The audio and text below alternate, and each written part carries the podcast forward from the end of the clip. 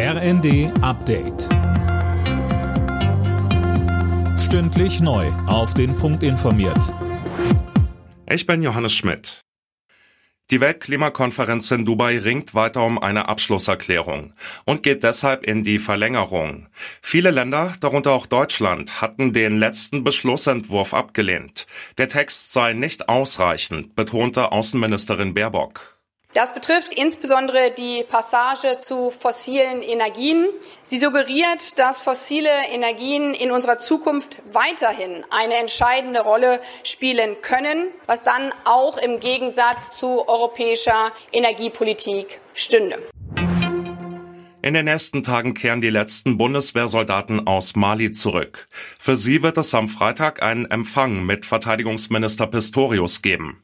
Auf dem niedersächsischen Flieger Horst Wunstorf soll ihr Einsatz im Rahmen der UN-Friedensmission MINUSMA gewürdigt werden.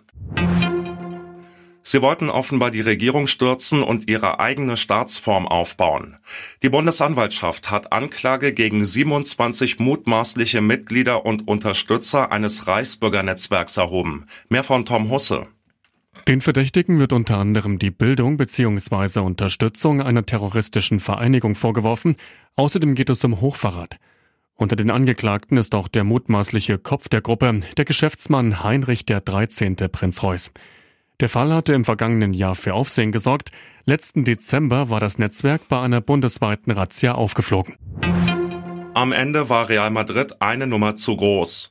Union Berlin hat sein letztes Gruppenspiel in der Champions League mit 2 zu 3 verloren und ist raus.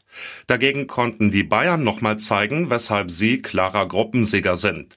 Mit einem 1 zu 0 bei Manchester United. Alle Nachrichten auf rnd.de